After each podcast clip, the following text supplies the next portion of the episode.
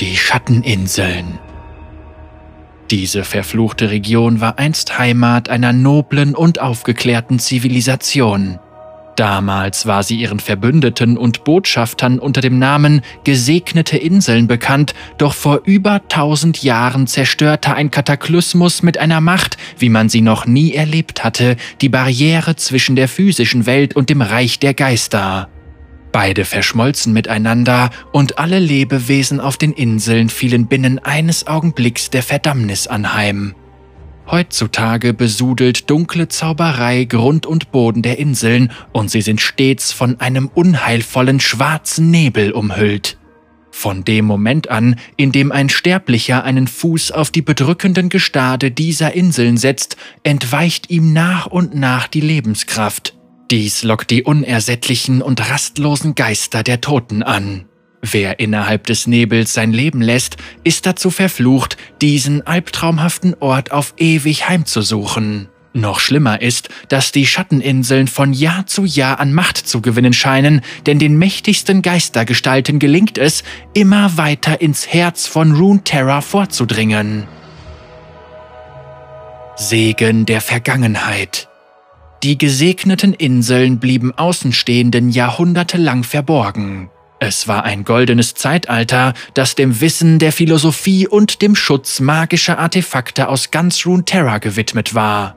In der Hauptstadt Helia versammelten sich viele renommierte Arkanologen, Astronomen und Gelehrte aller erdenklichen Disziplinen, und das einfache Volk führte im Umland ein friedliches Leben in ländlicher Einfachheit.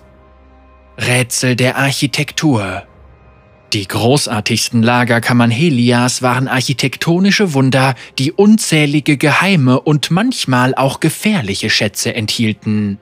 Einige Gewölbe, deren Verzierungen mit Symbolen voller verborgener Bedeutungen überladen waren, ließen sich nur zu bestimmten Phasen des Mondes bei spezifischen Einstrahlungswinkeln der Sonne oder einer festgelegten Sternenkonstellation öffnen.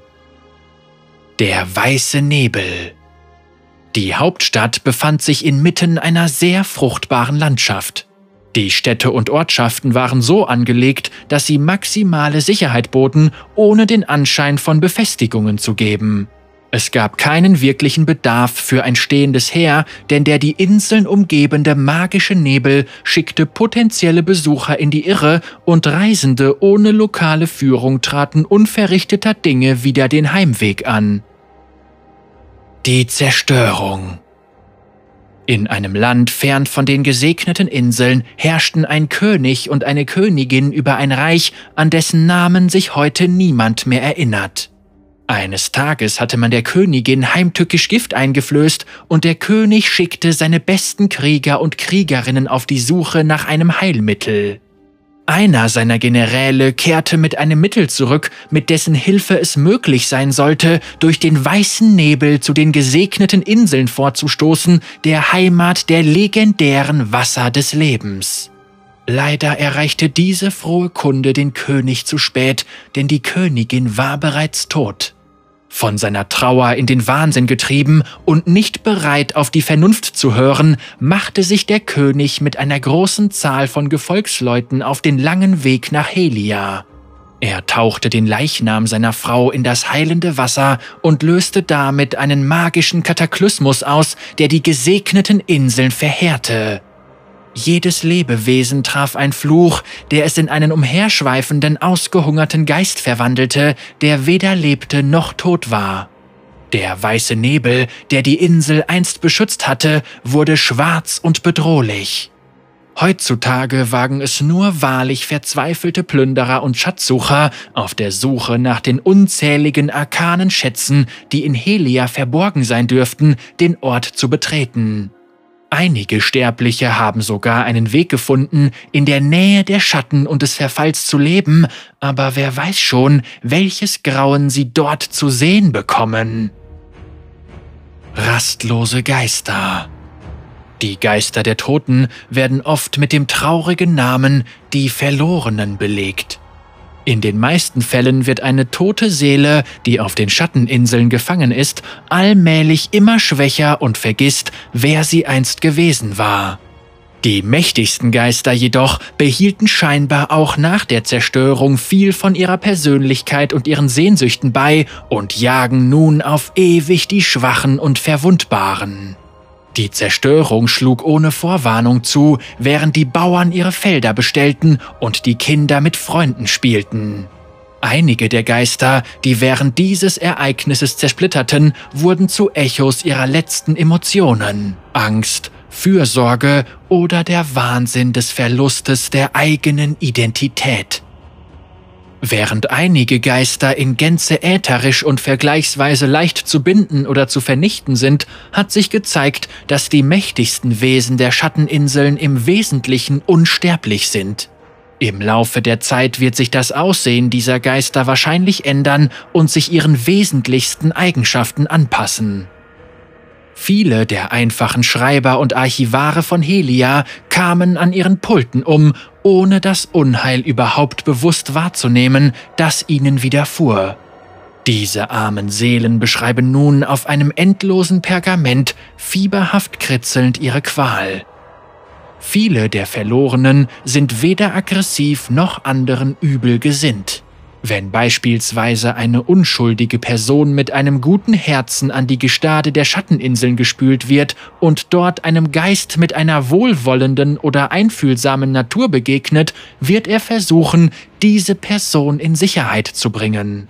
Ähnlich gestimmte Geister verschmelzen manchmal zu mächtigeren Wesenheiten. Diese fünf erzürnten Seelen klammern sich an ihre leere Existenz, indem sie sich aneinander festhalten.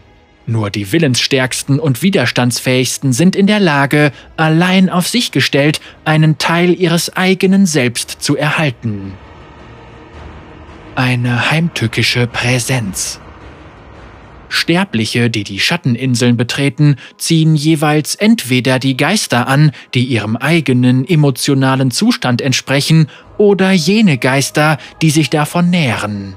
Wer von Zorn erfüllt ist, wird von kreischenden, heulenden Geistern bedrängt, während jemand mit Unsicherheit im Herzen am ehesten Geistern begegnet, die sich von seiner Angst nähren wollen. Die Ankunft auf den Schatteninseln kann von Gefühlen der Angst und der Sorge begleitet sein, verfolgt zu werden. Diese Angst kann sich bis zur Paranoia steigern. Das Opfer glaubt vielleicht, dass es Dinge sieht oder hört, die gar nicht da sind. Ein Anblick oder auch ein Geräusch scheint auf einmal einem Menschen zu entsprechen, von dem das Opfer weiß, dass er verstorben ist. Das Opfer wird von einer Wesenheit angegriffen, die es aussaugt, bis sein eigener Geist jeglicher Substanz beraubt ist. Dieser Prozess wird so lange fortgesetzt, bis das Opfer seine physische Form ganz verliert oder zu einer bloßen Hülle wird, in der von nun an ein anderes Wesen wohnt. Thrash, der Kettenwächter. Der Mann, der unter dem Namen Thrash bekannt ist, war einst ein bescheidenes Mitglied eines Ordens, der sich dem Sammeln und dem Schutz von arkanem Wissen verschrieben hatte. Thrash hatte den Meistern des Ordens viele Jahre lang treu gedient. Sie wussten dies zu schätzen und vertrauten ihm die Aufsicht über einige versteckte Schatzkammern an. Er war methodisch und resolut und deswegen für diese Art von Arbeit gut geeignet, aber er hungerte nach mehr Anerkennung. Als die Zerstörung die gesegneten Inseln heimsuchte, wurden die Geister ihrer Bewohner gewaltsam aus den Körpern gerissen. Während die gequälten und verängstigten Schreie Tausender erklangen, schwelgte Thrash in dem Verderben, das ihn umgab.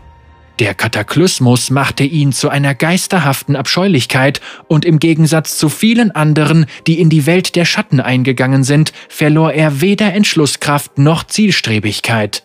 Frei aller sterblichen Sorgen kann Thrash nun in alle Ewigkeit seine grausamen Pläne verfolgen.